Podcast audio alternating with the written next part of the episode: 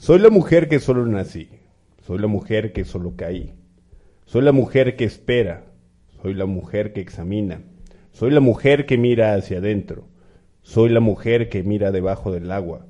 Soy la nadadora sagrada, porque puedo nadar en lo grandioso. Soy la mujer luna. Soy la mujer que vuela. Soy la mujer aerólito.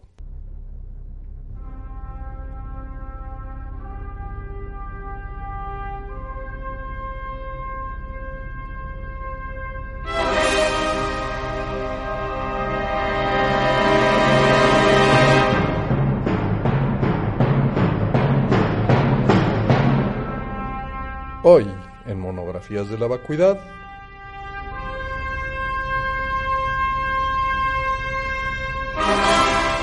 Los hongos. Hoy sí mantuve el tono de mi intro. No pueden tener ningún reclamo hacia Pues mi persona ni. La verdad es que hoy esperaba que lo hicieras más alucinógeno. Los hongos. Eso es como la voz de Dory, ¿no? los hongos, brother, los hongos. Su segmento es patrocinado por Disney. El hongo, brother. Eh, pues muy buenos días, tardes y noches para todos Madrugadas, el mo- en el momento en el que nos estén escuchando. nuestros- para todos nuestros monografans. Un saludo para todos los. ¿Qué? ¿Tú son Monogralivers. Y yo digo que son monogralovers. Los monogralovers. Yo soy Juan Pablo Ibarra Farías, líder de los monografans. Y estoy aquí con mis dos compañeros de viaje Intergaláctico. intergaláctico interespecial. A mi derecha Shell Guzmán. y a mi izquierda. Alex Hernández. Y hoy les traemos un especial de Hongosto, porque es Hongosto, es temporada de lluvias, todo florece, eh, todo reverdece. En realidad inicia por ahí de finales de julio, ¿no? O mitad. Más o Y menos. se extiende a agosto y otro poquito más. Y Qué buen tema es- para cerrar agosto. para cerrar agosto y en, en muchas tradiciones se extiende incluso al- a, la primavera cuando empiezan a reverdar porque es- con la Mm, humedad claro, empieza a brotar toda empieza a la- brotar con la humedad empieza a brotar el, el hongo eh, que tiene muchísimas formas porque no solo es el champiñón que conocemos también está el hongo del centeno el hongo del trigo el huitlacoche entonces Ah, claro, qué delicia. eh, pues hoy vamos a hablar de este maravilloso ser que nos recuerda el viaje, entre otras cosas, de Perséfone, de regreso del Hades, de la Tierra, hacia el mundo de los vivos en primavera, de acuerdo a los mitos eulisianos. Y bueno, les traemos de todo hoy, pero vamos a empezar con nuestro primer acto que se llama El maravilloso mundo del hongo, o de los hongos. Creo que era de los hongos, pero bueno, lo estamos inventando en este momento y es el maravilloso mundo del hongo. Esa, pues, ¿qué, ¿qué son los hongos? Ustedes, o sea, de entrada, hay que decir que no son plantas. No son plantas. No Ni son tampoco plantas. son animales. Que yo, que yo hubiera jurado Que son antes de eso vegetales. que, que ¿Pero que no vegetales. fuiste, no entraste a tus clases de biología de la secundaria? Odio el reino. Lo odio. Pero justo ahí fue cuando yo entendí que no eran ni plantas ni animales. Y bastante complicada que uno pensaría que un hongo es como... Son más cercanas a los animales que a las plantas. Exactamente. Sí, porque... Porque- necesitan, ellos necesitan tomar la materia orgánica para poder alimentarse. heterótrofos, Son Ajá. heterótrofos en vez de autótrofos como las plantas que producen su Exactamente. propio alimento a través de la fotosíntesis. Eh, primera madriguera de conejo del día de hoy. Ya tan temprano. Yo no sé así. si ustedes sabían, pero los seres humanos también hacemos una pequeña fotosíntesis. Eh, cuando el sol toca nuestra, nuestra piel, eh, descompone pequeñas moléculas de grasa que se rompen de alguna extraña manera y pasan a través de todo nuestro cuerpo nutriendo los diferentes órganos con lo que se conoce como vitamina D, la única vitamina que no se ingiere de fuera de los de fuera del cuerpo, es una vitamina que sintetizamos Con la en nuestro cuerpo a través del contacto con el sol. Mm. Eh, y pues resulta que esta está ligada a la eh, pues no, ah, difícil decirlo porque no se puede decir que se cura el coronavirus, pero sí hay, hay indicios de que mejorar la captación de vitamina D eh, pues ayuda a estar un poquito más sano y a combatir, a combatir el COVID. Salgan a darse sus baños de sol. Esto lo supe porque precisamente en San Francisco se dieron cuenta que los eh, vagabundos no mostraban síntomas, a pesar de estar todo el tiempo afuera. Eh, y no fue hasta que les hicieron un testeo universal que se dieron cuenta que todos estaban, el 49-50% estaba infectado de COVID, pero gracias probablemente al contacto con el sol o tal vez a la reticencia del organismo acostumbrado a los maltratos, pues no desarrollan COVID. Así es, pero no venimos a hablar del COVID Qué porque fuerte, ya ¿no? estamos Porque- hartos de él. Deberíamos de ser vagabundos todos. Eh, no, no, no lo recomiendo. Pero hoy hablamos del reino fungi, que viene del latín. Es fungus. fungi, es fungi, fungi, funky. Fungi. Bueno, ya, son muy muy sí son super funkies. Creo que sí merecen Eh, estar en esa categoría. Y como ya les dijimos, pues son más parecidos a los animales en primero porque comen. Y no solo comen, yo no sé si ustedes sabían que también cazan No sabía eso. y hacen minería, Se reproducen. se reproducen. Claro, y mueren. Y que además, pues Mal no chiste, son, sí, continúa. no son lo que, lo que vemos, lo que nosotros conocemos como hongo, que realmente es la seta, es solo el fruto. Ajá. El fruto de este organismo que puede llegar a ser, que pueden llegar a ser organismos gigantescos, mucho más grandes que, que una ballena azul. ¿Tenemos el tamaño del hongo más grande del mundo? No solo es, no solo es el más grande, sino que es el organismo más grande. O sea, no es el hongo más grande, Es el más grande Es de... el organismo más grande, el organismo vivo más grande que existe. Y sí, es un hongo eh, que se llama el Armidalia hostiae eh, y tiene... Ay, me lo están poniendo aquí en acres. eh, pero son, son 2.385 acres que ahorita vamos a convertir rápidamente a metros, pero son hectáreas, son hectáreas. O sea, estamos hablando de todo, así es, son nove, uy, chale, 9 millones de metros cuadrados. O sea, no sé, eso es un chorro de... ¿Pero qué? la Eso mide el organismo, ese es su tamaño. Ya decíamos que los hongos que conocemos así como champiñoncito, que es como la imagen que viene directo a la cabeza, es, Es el el fruto. fruto. Pero lo que hay debajo, Debajo de como la la, tierra, raíz, como lo que lo 900 produce, hectáreas. Este orga- el organismo más grande es 900 hectáreas. Eh, Y- el Amariliae, Es que es, es, es- es nuevamente difícil de concebir Amarilla, un hongo fuera de la forma tradicional que, tenemos. así ¿no? es. Pero Incluso son- los mismos frutos, algunos son como alargaditos, cambian de forma. son, sí, tienen una multiplicidad de colores y formas. Sí. Eh, escuchaba en un pod- podcast muy bueno que al rato les pasamos todos nuestros recursos. eh, que son de los organismos más variados, o sea, hay, hay bioluminiscentes, hay rosas, hay rojos, hay multicolor, hay no tienen una, o sea, sí son una cosa mágica. Y además de esa fruta, el hongo en sí, el fungi en sí, es pues una serie de pequeños tubos, porque ni siquiera son como pequeños tubos capilares que van por dentro de la tierra y que llegan a conectar bosques enteros, como este, la Marilia oestiae, que está en el bosque de Oregon, y que sí, son casi cuatro, cuatro millas o 900 hectáreas, es un, es un, es enorme. Sobre la variedad de, de hongos, yo me encontré con un dato que dice que se estima que existen unas 1.5 millones de especies, pero de las cuales solamente se han estudiado y han sido clasificadas el 5%. Y en algún cálculo que hicieron también en el estudio eh, de los hongos, se dice que por cada planta hay seis especies de hongos relacionadas con una especie de plantita. Entonces, la, eh, la cantidad, la variedad de, de, de las especies, si es que biológicamente, así se, taxonómicamente se le podemos decir así, eh, es mucho más grande que la del reino de las plantas. En el caso del reino fungi es muchísimo más variado, más Por diverso. supuesto, pues muchísimo más que el de los animales, ¿no? Además están en todas partes. En todas partes, efectivamente. Eh, estaba escuchando que México tiene alrededor del 5% de la población total de hongos. Eh, eh, bueno, ¿5%? 5%. 5% de la población total. Cuando se creía, hace, hace un poco más de medio siglo, que de México provenía la mayoría de las especies de hongos. Sin embargo, cuando se empiezan a estudiar, que eh, uno de los principales estudia, estudiadores.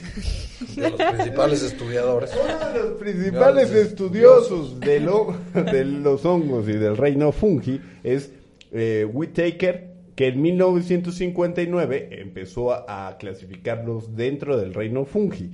Eh, voy con la parte de la etimología, ya que la palabra fungi proviene de la palabra latina esponjos, que significa esponja. Otra palabra con la que frecuentemente nos referimos a los hongos es la palabra micótico, que creo que era lo que... yo decía del el micelio, el, ah. gran, el gran micelio, que es este, pues toda esta interconexión. Micótico, micelio, mi, micota, todos son derivados del, del latín que conocen los hongos.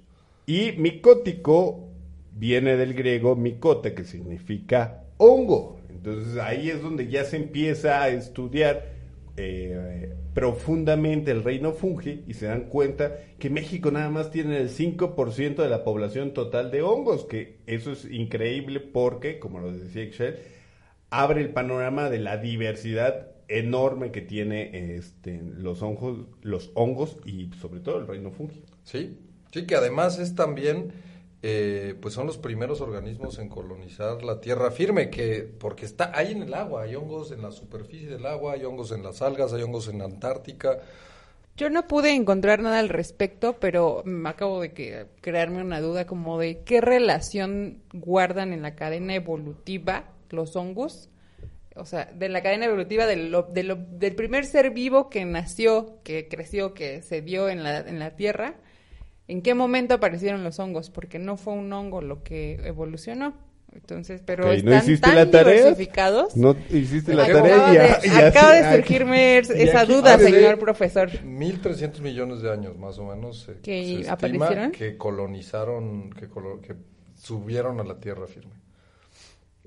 Son antiquísimos, son antiquísimos. Eh, eh, y, y en todos los registros fósiles se han encontrado rastros de este gran micelio o esta, esta red em, que en algún lugar vi descrita como el, el, wood, el wood, wood Wide Web, o sea, la red, eh, el Internet del, de, las, de, los árboles, porque estos hongos conectan además árboles y no solo conectan árboles, tienen una relación simbiótica con los árboles que es curiosísima. Eh, básicamente el árbol a través de la fotosíntesis le cede al hongo entre el 20 y el 80% del carbono que absorbe. O sea, toda la fotosíntesis realmente se queda muy poco la planta y le cede todo su, su consumo, su, su, captación de energía solar al hongo que lo usa para su crecimiento. ¿Pero lo cede o es como...? Lo intercambia. Resulta que lo intercambia.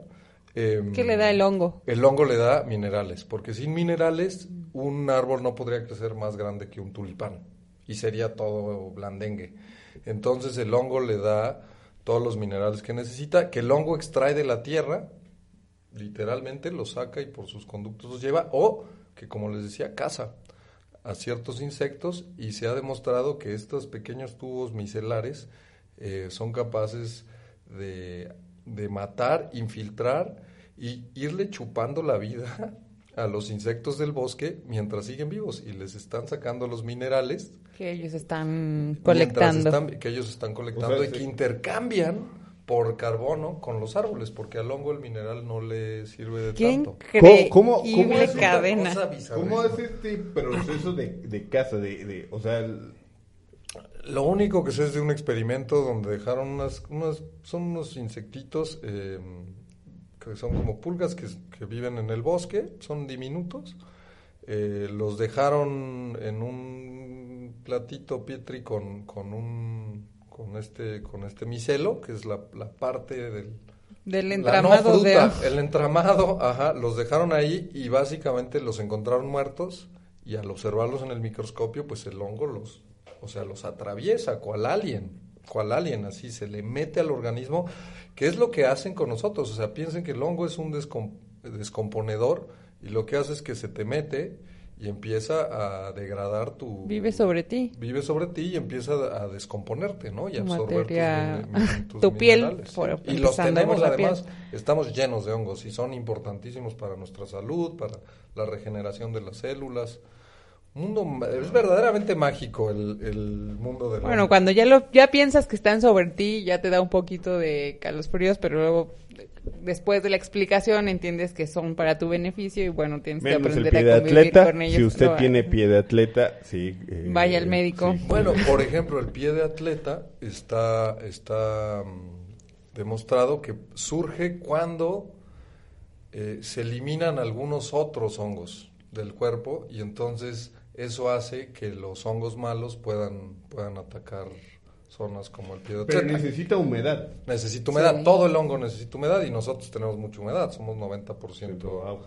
agua. Y esa humedad es el olor que le da, eh, pues a pie, ¿no? Ese, ese olor a pie que también es el olor del queso, del queso del blue cheese. Más bien que la descomposición es de la tus células por del- ese hongo es el olor que se desprende, ¿no? Cuando no tienes el hongo natural. sobre tus pies, pues a lo mejor huelen, pero no no tan desagradablemente como cuando hay No, un pie no, de pero, atleta. pero estoy, estamos, no, el pie de atleta es ya una infección mucho, pero el, Ah. el olor natural a pie, así de sudorcito de Ajá. pie, es normal. es normal. Ya olores muy fuertes, si no, o sea, si ustedes se quita el zapato y la gente se aleja, pues váyase a checar. Pero a todos nos Ha suda. de tener el reino fungi Sí, sí. completo en su. Se le desequilibró, se le desequilibró el Claro. reino fungi Ajá. y se le metieron los hongos malos. Porque el hongo eh, sí es caníbal y los hongos comen hongos también. Por eso las frutas tienen, tienen hongos, sí, es, es una...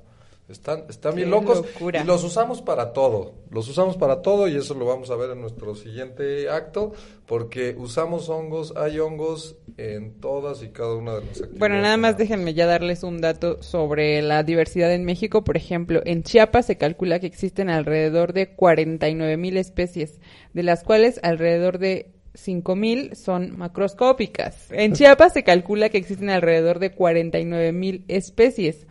Eh, como los champiñones, que son especies macroscópicas y de las cuales hay 5.000 de esas 49.000. En la península de Yucatán se estima que podrían encontrarse alrededor de 14.000 especies y en Guatemala ya sobrepasa, se calculan 52.000, en Belice 22.000, El Salvador 20.000 y en Honduras 45.000. Estos últimos se calculan de, lo que les dije, que hay alrededor, se ha propuesto que haya una relación de 1 a 6, es decir, que una especie de planta debe estar relacionada específicamente con seis tipos de hongo aproximadamente. Entonces, eh, se tiene más estudiadas las plantas y por eso se hace el cálculo de cuántas especies de hongos debe haber en cierta región. Y así la diversidad en Centroamérica. Bien, perfecto. Y ya, siguiente No, no, acto. va- Sí, pero nos vamos a un corte Nos vamos a un comercial. corte comercial. Bueno, Claramente. vámonos Claramente. entonces. Vamos a un corte comercial y regresamos a Monografías de la Vacuidad por Spotify. Sí. ¿Usted disfruta el olor de sus pies tanto que se los querría comer? Pues ahora puede, o casi, calcetines Roquefort, para que sus pies no solo huelan a queso, sino que sepan también. Calcetines Roquefort, el primer calcetín comestible que en vez de ahuyentar a la gente, las atraerá cuando usted se quite el zapato. Sea el alma de la fiesta con calcetines Roquefort.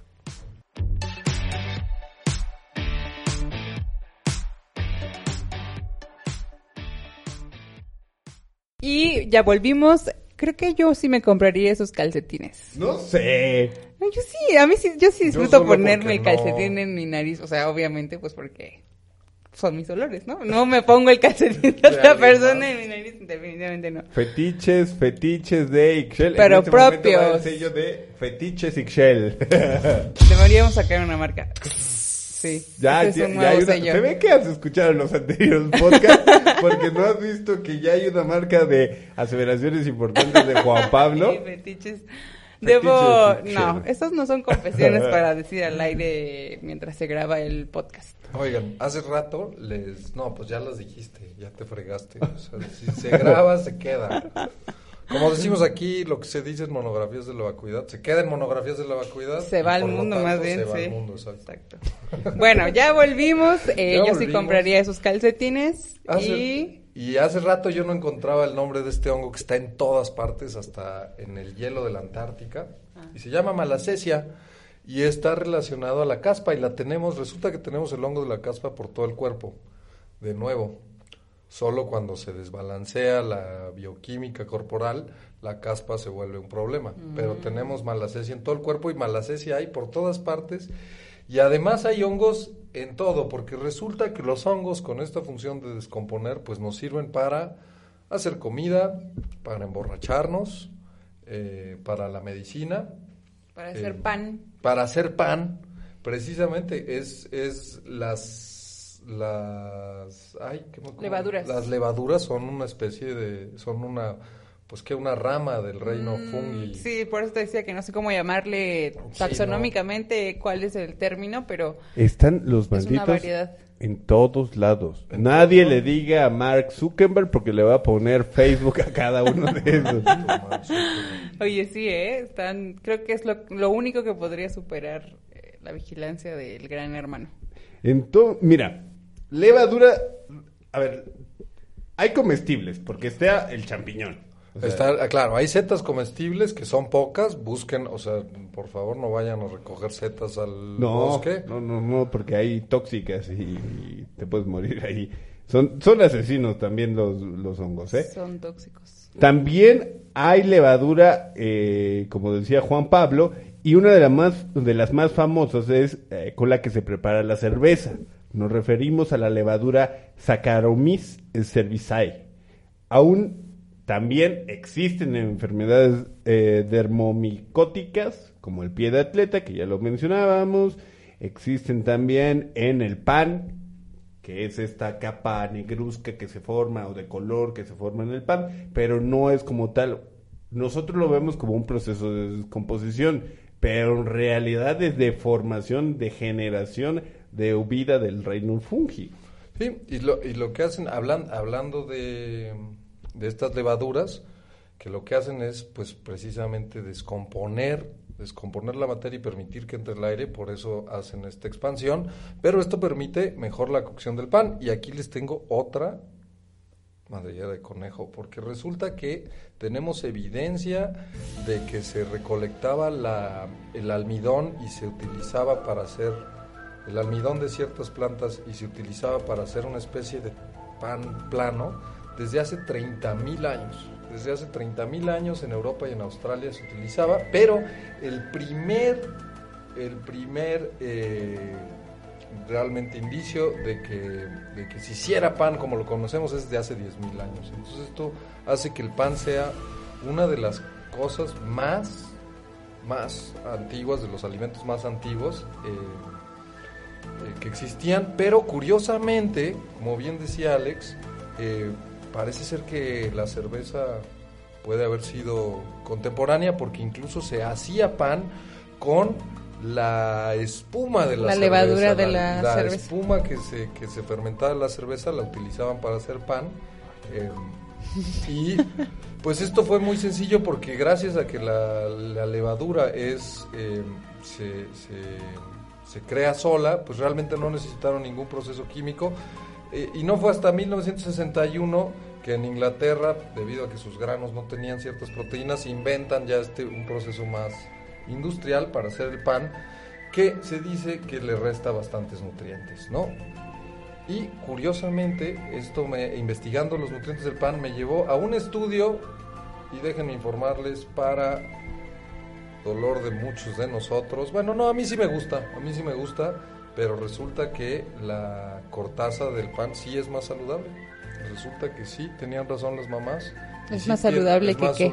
La que el resto del pan, que el migajón. Ah, ¿Por qué? ¿Por qué? Pues tiene que ver con la forma en que se cocina y que mucha que sube más fibra hacia arriba, pero suele ser un suele tener Pues más es fibra. Al final, lo que Es la misma masa, pero la cocción hace que se acumule más fibra. Pero el migajón es masa, ¿no? O sea, podríamos decir que es el residuo de todos los nutrientes que podría tener la levadura y, y- Ay, sí, no sé. O sea, yo en mi estúpida cabeza, viajes astrales de Alejandro, o sea, yo a todos le quiero poner sello, este, yo pienso que es, es eso. Viajes astrales. de- es eso. Pues no lo sé, pero sí hay un estudio de, 2000, de 2009 que comprueba que efectivamente hay mayor acumulación de nutrientes en la, cor- en la corteza del pan. Entonces, niños, pues cómanse su corteza del pan. Claro. Es muy rico además porque A mí sí truena, me es muy crujiente. Claro, Eh, ahora a menos mí la no del me pan gusta. bimbo, ¿no? La del pan bimbo es No, es de- No, pero eso no. El pan bimbo en sí mismo es bastante malo. o- Pero Odio, odio la tapa de la primera y la última. tú hablabas de, de que eh, en algún momento se volvió dañino el, pro- el proceso de... No, no se volvió dañino, pero que le resta más, le resta Ah, nutrientes. es que justamente hubo un cambio, eh, no recuerdo bien el dato, lo vi en algún documental sobre el, los procesos en cómo se hace el pan, en que decían que cuando se hace el cambio del proceso tradicional a la forma industrializada de hacer pan, justamente cuando se le agregan como estas levaduras que ya vienen en sobre que te dicen pan para hornear, que en realidad es levadura, este, eso altera los procesos, eh, algo tiene que ver ahí con el gluten y es justamente cuando se hace como el, se industrializan los procesos para hacer pan que algo pasa con el gluten. Tenemos que hacer quizá un, un podcast sobre todas estas cosas que afectan a la generación millennial como el gluten y Ahí, esta... La, la lactosa. Esto les encanta, les encanta, pero bueno, será tema de otro episodio. El, pro- el punto es que con la industrialización de los procesos del pan, que tiene que ver ahí con el añadir levaduras como, eh, pues no artificiales, pero ya no son parte del proceso natural de la fermentación de la masa, eh, se empiezan a crear estos trastornos como la alergia al gluten, porque en sí el gluten es muy bueno para la salud, pero eh, las personas, eh, sus organismos no son capaces de ahí sintetizar ciertas cosas que vienen con los procesos industrializados del pan. Entonces, estos procesos de industrialización nos han traído, además de muchos azúcares, también que se alteren las formas de mm, de que nuestro organismo procese ciertos alimentos y nos han traído alergias como alergia al gluten, por ejemplo. Ah, o sea, la industrialización de los alimentos, eh, porque justamente los te iba a procesos. preguntar, hace 50 años no existía una intolerancia al gluten. Ajá. Fue Bueno, sí, hay 2% de la población tiene... Perdón, 2% de la población siempre ha sido cel- celíaca. Ajá. Pero fuera de ese 2% de la población mundial, la intolerancia al gluten sí es Se mucho deriva por, del- por mala alimentación. Porque sí, yo, yo, yo lo he escuchado en últimas fechas mucho más, sobre todo en las... Porque suele pasar que ya mi generación ya empieza a tener hijos, entonces este, empiezan a decir que sus hijos son alérgicos al gluten. Pues imagínate. Ya desde nuestra generación creo que ese problema está bastante más latente. Tenemos que inventarnos algo eh, para hablar de todo eso, pero Sí. será en Ya otro lo momento. buscaremos. Por ahora, También, regresamos. también, También. hay eh, eh, hongos dentro de la industria farmacéutica. Claro, claro. de- Dentro de la industria médica con el famoso penicillium. Así es. Y además hongos sintetizadores eh, de antibióticos, pasando por la industria alimenticia, como los hongos comestibles y... No, Se usan, se usa el hongo no solo para fermentar la harina y, y Los quesos. se usa para fermentar los quesos y, y descomponerlos, básicamente, ¿no? Eh, también, también se usa, eh, yo no sé si ustedes sabían, pero se usa para, para mm, eh, suavizar y decolorar los jeans de mezclilla. Eso se hace a través de una enzima eh, y por supuesto, pues ya lo dijimos, se usa para todo lo que tenga alcohol, porque el hongo genera etanol, rompe las azúcares y genera etanol. Entonces, todo proceso de fermentación que genere alcohol, ya sea cerveza, sidra, vino, eh, incluso el, el mezcal, el mezcal se fermenta, eh, No, el mezcal se destila. se- pero antes de eso se fermenta para producir alcohol. necesitas que se fermente y produzca azúcares, Mm, entonces se dejan claro, tinas muy claro, grandes fermentando. Eh, y por supuesto, pues también... eh, Recordemos que Juan Pablo es en su historia ha sido especialista en mezcal, ¿no? No, pues, pues me- el mezcal sí me cambió la vida. O sea, sí me cambió la vida porque yo era muy mala copa. Pues me ponía muy mala copa y no aguantaba muy bien el alcohol. Y por alguna razón, el mezcal, puedo beber y beber y beber y no me salvo en contadas ocasiones en las que se me vio corriendo con un pedazote de pastel de bautizo por las calles de Tlacolula.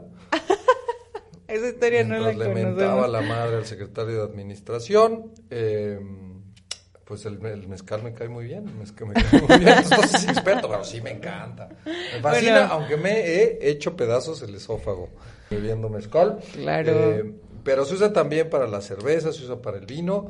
eh, se usaba en culturas milenarias desde hace muchísimo para preparar brebajes eh, que se usaban en ceremonias, lo cual ya hablaremos en Estamos de acuerdo entonces que el- los hongos han estado, han estado, están y supongo que estarán en la vida del ser humano Toda la- de manera permanente. Pero ni siquiera solo en la vida del ser humano, también los animales y las plantas. Claro, Ajá. y justo, pero no, pero es que lo que voy es porque no entendía Poderoso, cuando me encontré un concepto que se que es etnomicología, que es justamente la disciplina que estudia la relación entre los grupos humanos y los hongos. Y entonces ahora que vemos toda esta relación y presencia además, constante, perdón, es una gran fuente de proteína el hongo. Ah, O bueno, sea, de- cuando te lo comes, la ingesta claro. sí, es una y se usa para sustituir en dietas Carnes. y carnes. Exactamente. ¿no? Entonces, justamente, eh, entonces entiendes que, que por la presencia que tiene es necesario estudiar eh, cómo es que el ser humano ha concebido eh, este ser vivo en su vida. Y entonces, eh, la etnomicología se dedica básicamente a entender esa relación. Y bueno, eh, encontraron, por ejemplo, en México, solamente hablando del caso de México, que su presencia está mayormente sobre Chiapas y Yucatán, y bueno, ya bajando a Centroamérica, pero que ya es Guatemala, Belice, lo que les comentaba hace un rato. Y entonces, eh, ahí la forma, ellos estudian eh, desde, le llaman el sistema de clasificación tradicional de los hongos, ¿no? Y entonces ellos dicen que, pues a diferencia, por ejemplo, de los biólogos que lo clasifican por el nombre en latín, ellos, más bien las culturas que han estado cercanos a ellos, lo clasifican o los nombran según su forma, según su utilidad, según el papel que tengan, por ejemplo, en su cosmovisión, porque eh, hay un mito ahí eh, que los lacandones, por ejemplo, hacen alusión a un mito sobre la creación del mundo. Su dios, bueno, no sé si es un dios, pero ellos, por ejemplo, a Hachakyum, dicen que creó todo lo necesario para que el Hachwinik, hombre verdadero, para creó todo lo necesario para el hombre verdadero que ellos nombran Hachwinik. Hizo las montañas y ríos, dejó semillas y surgió la selva. Creó las aves, los peces y así Hachakyum le ofrece todo a, sus hijos, los lacandones, y les dice que tomen todo lo que necesitan para vivir. Pero el Kuksum, hongo, no, les, no se lo pueden comer, ya que pertenece a Kisin. Eh, Kisin era el hermano de este creador de todo. Entonces, como al hombre lacandón se le antojaba demasiado ese hongo, eh, entonces Hachakyum limpió unos kushumche, que son hongos de palo, para que así los hombres pudieran comer también. Entonces, eh, ellos nombran a los hongos y normalmente al final de sus nombres tiene eh, una terminación kisin, que quiere decir, bueno, tikisin, que quiere decir de kisin, que es del dios, entonces tú no te lo puedes comer. Nada más los que se supone que el creador de todo limpió para los hombres son los Son únicos los que, se, pueden comer. Y que no matan. ¿no? Exactamente, porque los otros ¿Y a seguramente qué- son... ¿A qué te- no te suena una historia bli- bíblica? esta? Claro, creó todo. El Génesis, el- Exactamente. y el árbol del ¿no? El árbol de la vida, de donde Adán y Eva tomó las manzanas. eh, pero de esto vamos a hablar. eh, esta es una perfecta. Aquí los dejamos, vámonos un corte, porque vamos justo en nuestro tercer en nuestro tercer acto. Este, por cierto, se llamó Oh Hongo, ¿cómo te amamos? Porque son unas criaturas maravillosas que tal vez incluso sean extraterrestres, pero ya les contamos más en... Eh, Vengan, quédense a escuchar esta acto. teoría Quédense a Hongos, hongos, hongos, que necesitas una epifanía de tu existencia, que necesitas la razón de tu vida. Hongos, hongos, hongos, juega con los hongos y descubre lo que no sabías de tu vida. Con honguitos mi alegría, aprendemos y viajamos. Regresamos a monografías de la vacuidad y Así es. Qué bonito bueno. comercial. Sí, la verdad, la verdad. Y yo ¿Qué sí talentos se consiguen buscar, los talentos. patrocinadores para hacer Eh, sus comerciales? Busquen honguitos mi alegría. Eh, que por cierto, sí está comprobado que son excelentes los hongos alucinógenos para tratar la depresión. Mm. Eh, reconstituyen los niveles de serotonina en el cuerpo y tienen, tienen eh, efectos hasta por seis meses en, en la- en pacientes con depresión. Pero, o sea, como efectos hasta por seis meses. Después Pues, de eh, eso, ¿vuelves a caer? Pues sí, sí, yo creo que, pu- pues n- es que a ver, las los neurotransmisiones de la alegría dependen de los estímulos de alrededor, entonces si tú te cuidas, tendrías que poderlos mantener relativamente altos. Por supuesto, hay gente que sufre enfermedades congénitas, como la depresión o la bipolaridad, que, que no producen estos, estos eh, Neurotransmisores. neurotransmisores de manera natural, ya sea por trauma o porque simplemente no los producen. Y, y sí, esto, le- pues sí, es un tratamiento de seis meses. No sé, la verdad no sé si después los vuelven a drogar eh, para que se vuelvan a poner alegres o siguen otros tratamientos. Sé que es parte, se está, el LSD y los hongos se están eh, tratando como, se están probando como medicina para eh, cualquier desorden de conducta. ¿no? Que se llaman estos los desórdenes conductuales o de humor o de es que los leo mucho esto lo leí en inglés, pero bueno, todo eso y más en este tercer acto y último que se llama Trip, Trip, Trip, Trip, Trip, Trip. Eh, Eh, el acto preferido de los estudiantes de la UNAM por supuesto. y de la náhuatl al Ay, mismo por tiempo. favor. Un día te voy a llevar a dar un paseo ahí a la clases facultad. sociales. Une clases Une sociales. clases sociales porque Claro. lo, lo ha- Porque todos necesitamos encontrarnos a nosotros mismos. Exactamente. Y llega esto eh, de los efectos alucinógenos que pueden tener los hongos. Yo encontré de un hongo en especial, la Estrofaria cubensis. Así es, el, esta, que además es, es, fíjate que ese se, ha encontrado en África, o sea, está ligado a, al, a justo el árbol, de, el árbol de la sabiduría o el árbol de la vida, eh, y se ha encontrado que en, en rastros prehistóricos, de- antes de que saliéramos de África, ya se usaba, ya se usaba la Estraforia cubensis.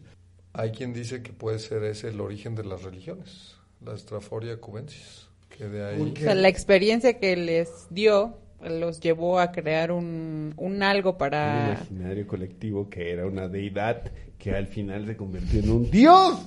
Y de ahí se multiplicaron en muchos Moisés dioses. pudo Claro. consumir hongos alucinógenos y crear la fantasía de un dios. Pues Moisés era un alcohólico. No, pero ya, ya existía. O sea, la idea de un Dios ya existía. Moisés. Estoy, o sea, estoy eh, nombrando algún profeta de entre Sí, sí, tantos. cualquiera. Pero bueno, Moisés sí era una era borrachazo, eso está en la Biblia, era, le encantaba el alcohol y el alcohol sí es una, o sea, tiene elementos alucinógenos porque también tiene, bueno, te intoxica, ¿no? Porque eso es, lo comentábamos durante el corte, eh, el, el hongo alucinógeno pues realmente es un, es, son, son etiógenos o, al, ¿cómo les decías? Al- al- alcaloides Ajá.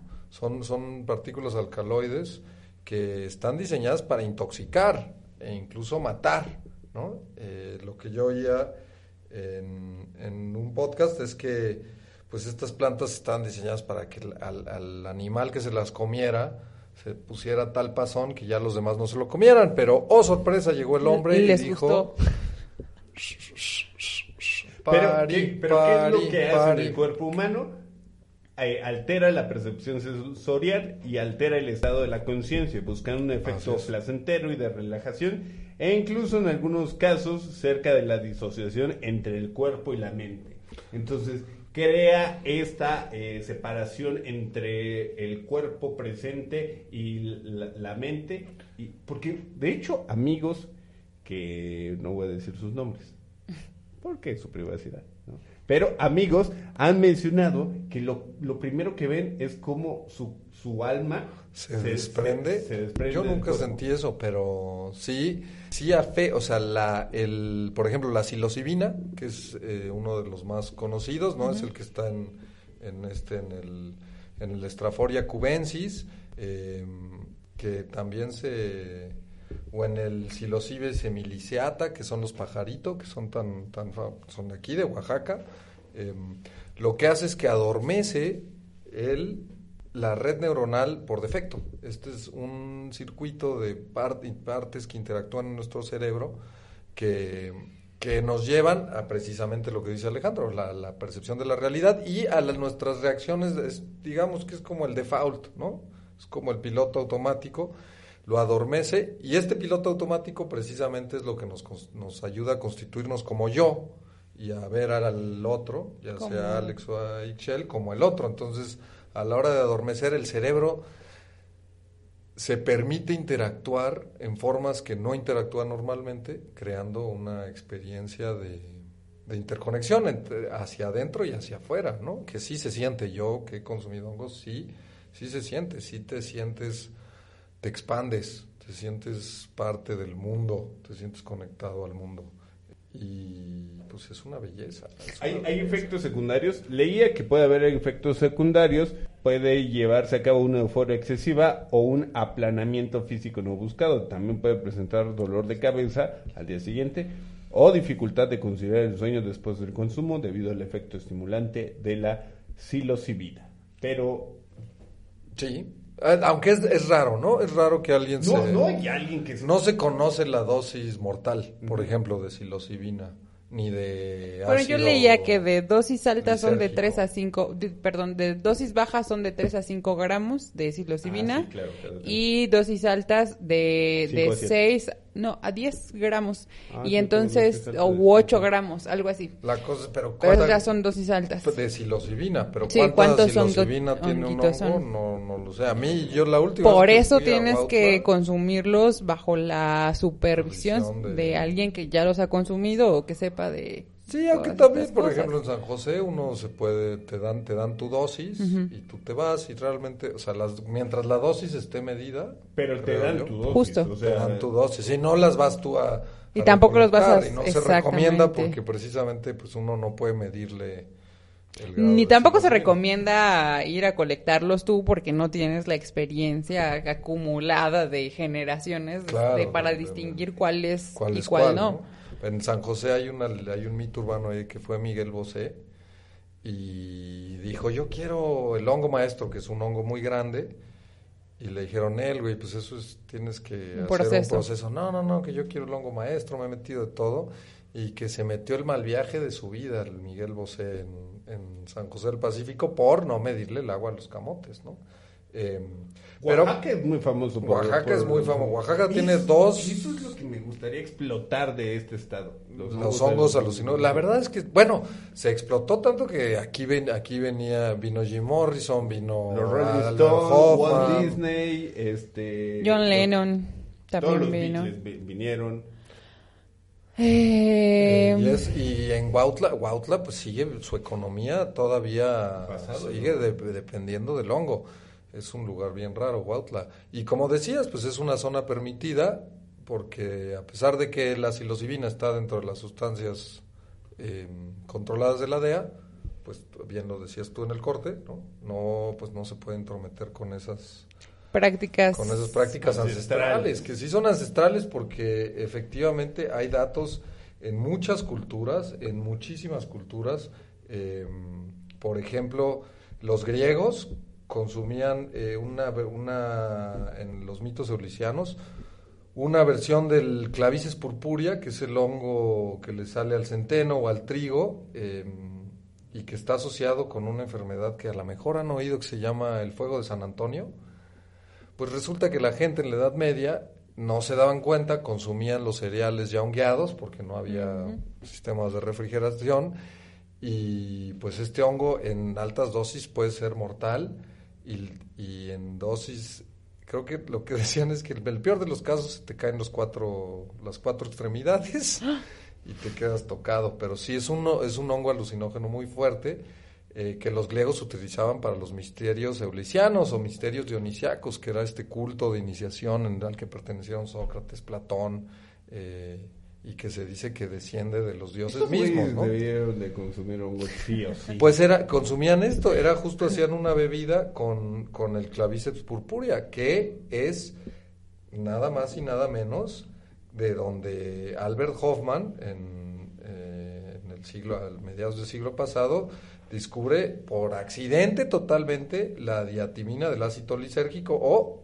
LSD, que es Claro. eh, pues este alucinógeno fuertísimo. Es una, él estaba probando, el- ellos querían hacer eh, tratamiento de dolor, me parece, y pues en una de sus de sus experimentos eh, el, el este la el diatilamida del ácido lisérgico número 25 le salió alucinógena, la ingiere por por error haciendo las pruebas, se siente mareado y regresa eh, después a, consumirla ya en una microdosis y pues se pone el viaje de su vida y se vuelve un verdadero promotor del, de los de los alucinógenos, ¿no? Porque como sí les decía, sí hay sí hay una serie, ¿no? Se puede eh, está comprobado que ayuda en los trastornos de ansiedad y de ánimo, que también ayuda para los pacientes eh, con cáncer y que es un catalizador del proceso psicoterapéutico, o sea, sí ayuda a restablecer niveles de En algún momento el. LSD fue parte de, pues no sé, de experimentos justamente de estos, eh, de estas terapias, ¿no? Terapias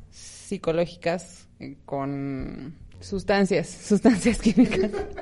es que no, está- no estaba en mi cabeza la palabra. Ajá, pero fue parte. Luego se prohibió, ¿no? Y fue cuando de- fue lo este vuelven, boom. sí, lo hacen controlado y ahora es, ahora sí está, sigue estando prohibido, pero es, eh, pues es una belleza, la verdad, el LSD es una belleza. Hace- Pues la misma... escritores ya contemporáneos que se aventaban sus pasones. Claro, pero no te pasó, de nuevo. Bueno, se no, pasones, la- sus viajes. Se avienta, claro. un viaje y genera este muy similar, no es psilocibina, pero es muy similar de esta distancia, esta separación del o difus se difumina las fronteras entre el yo y el otro, ¿no? Em, otros otros otras eh, prácticas de hongo, bueno, ya lo dijimos, en, en, ¿no? en, en México se ha alabado al hongo desde hace muchísimo, ya sean los mazatecos, eh, Los lacandones, los mayas. Los mayas, también hay evidencia de consumo de hongos en Asia y en Siberia. Fíjense que en Siberia eh, hay por ahí una teoría que dice que puede ser el origen de Santa Claus, que los chamones ibéricos llevaban, eh, siberianos, perdón, los chamanes siberianos llevaban de regalo a las casas en invierno hongos amanita muscaria, que es el hongo de los pitufos, el hongo este que es venenosísimo. Amanita muscaria en ciertas dosis se los llevaban a la gente, que este amanita muscaria, fíjense, crece sí abajo de las siempre verdes y coníferas, o sea, pinos. Y entonces, que como eran los chamanes siberianos con su barba y sus renos que llevaban el amanita muscaria, eh, Es como la, a ima- la primera a la imagen. hora, ajá, que es, pues la gente se los comía y, al- y pues de ahí viene el, ¿no? el mito de Santa Claus, que con sus renos voladores.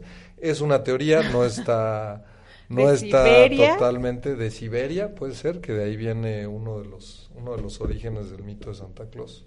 Eh, Grie- Grecia. Pues la eh, gran chamana de la que nos va a hablar Alex, eh, la María gran Sabina. chamana, eh, que porque déjenme decirle que además México tiene desde los lugares con más hongos alucinógenos del mundo. Tiene casi la mitad de los hongos alucinógenos. Son 55 especies de hongos a- 55. alucinógenos. Eh, entonces, de las sí, cuales Ya dijimos que era el México tiene? 5%. Pero México cuántas tiene de esas variedades alucinógenas? 55. 55 especies. Ah, no. México tiene 55. ¿De cuántas en total? Eh, Ah, ¿cuánto es el total? Ajá, de alucinógenos. Ahorita No lo sé. No los tenemos. eh, Gracias por hacer preguntas que no que no conocemos. la Bueno, respuesta. solamente era para tener una proporción en la cabeza, si no, no pasa nada. También en la India, Perdón. desde 1600 antes de Cristo, la misma manita muscaria se asocia a los al consumo de hongos y aquí según yo veo hay alrededor de más de 200 especies De hongos alucinógenos. de hongos alucinógenos, 55 de las cuales están en nuestro hermoso país, que sí, que tiene una de las tradiciones de consumo de hongos más, más, más importantes, ¿no? Eh, y a nuestra gran y única chamana, María Sabina. María. A ver, Sabina. ¿que ¿quién fue? María Sabina. María Sabina Magdalena García fue una guía curandera y chamán de la etnia indígena en el viaje de los niños santos, como llaman a los hongos alucinógenos, o como también ella le llamaba a los hongos alucinógenos, los niños santos. Es mejor conocida como María Sabina y fue conocida por amplia eh, pues, parte de la comunidad eh, artística del mundo entero por esta, estos conocimientos de la medicina tradicional y las propiedades de los hongos alucinógenos. Alcanzó la fama en los años 50 luego de que sus conocimientos tradicionales sobre el uso ceremonial y curativo de los hongos alucinógenos fueran difundidos por Gordon Wasson. Algunas de las celebridades y personalidades que acudieron a ver a María Sabina para celebrar ceremonias bajo su guía son Walt Disney, que digo, no es tan, tan descabellado pues, saber que Walt Disney consumía hongos, ¿no? John Lennon, por supuesto, que es uno de los más conocidos, eh, Robert Wilson, Que este era un científico, bueno, un este antropólogo, ¿no? ajá, eh, La visitó junto con su esposa y le, le preguntaron como todo acerca de lo que ella sabía, la grabaron. ¿sí? Eh, era eh, micólogo, escritor y banquero, una de las personas más ricas en Estados Unidos además, y junto con su esposa viajó a Huautla para... eh, ya habían escuchado sobre María Sabina, consumieron hongos, les fascinó la experiencia y fueron los primer, los principales precursores de los hongos alucinógenos y en especial de María Sabina.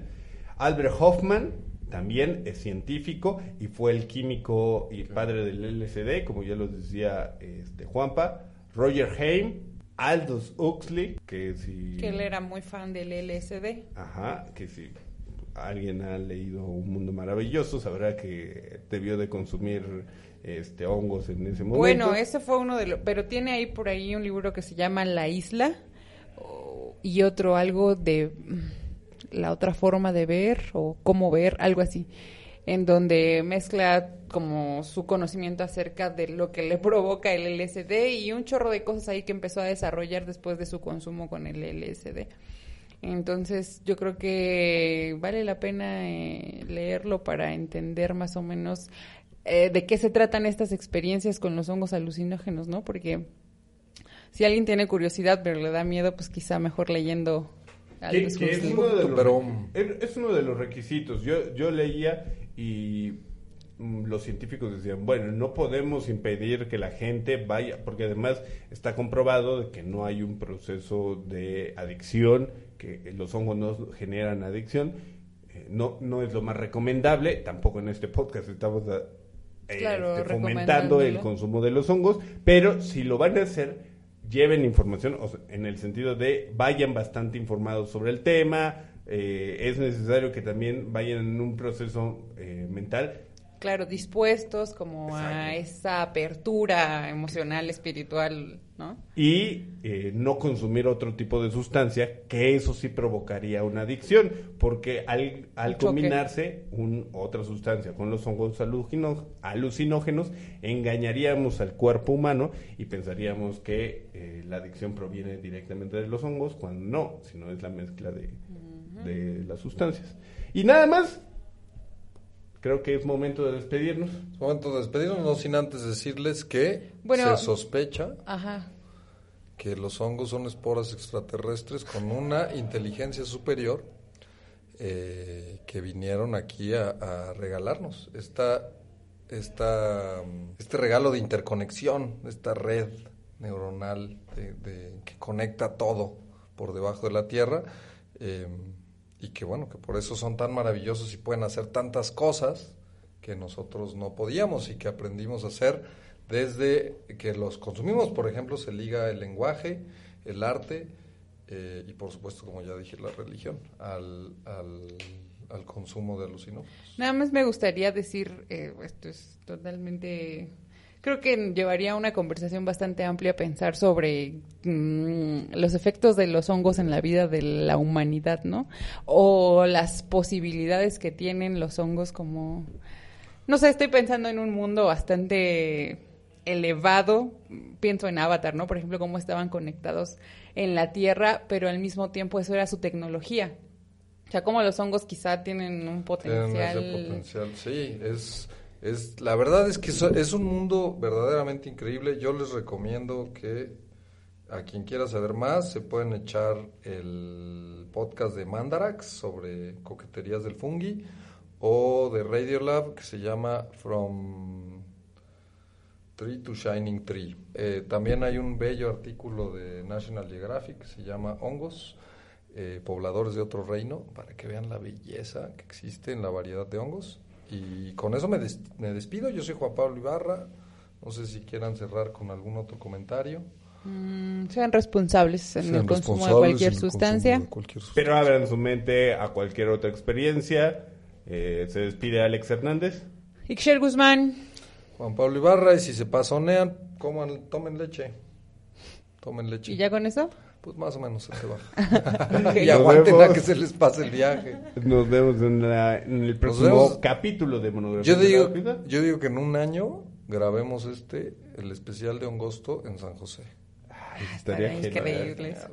Pero, pero por lo pronto nos vemos en el siguiente Bueno. para nuestros especiales del mes De patrio. septiembre. Va a empezar el mes patrio y este eh, nivel de patriotismo que detesto, detesto este Claro. patriotismo hipócrita. Pero bueno, nos vemos, también nos vemos en el perfil de Instagram, arroba monografías de la vacuidad, porque ya hay material, ya hay cosas que pueden ver, ya nos pueden mentar la madre ahí también, ya hay comunicación directa entre ustedes y nosotros. Y hay una encuesta Venga. ahí. Hay, hay encuestas, hay juegos, hay dinámicas. Pónganse atentos. Hay y videos divertidos. Sí. Nos vamos. Besos. Que estén bien.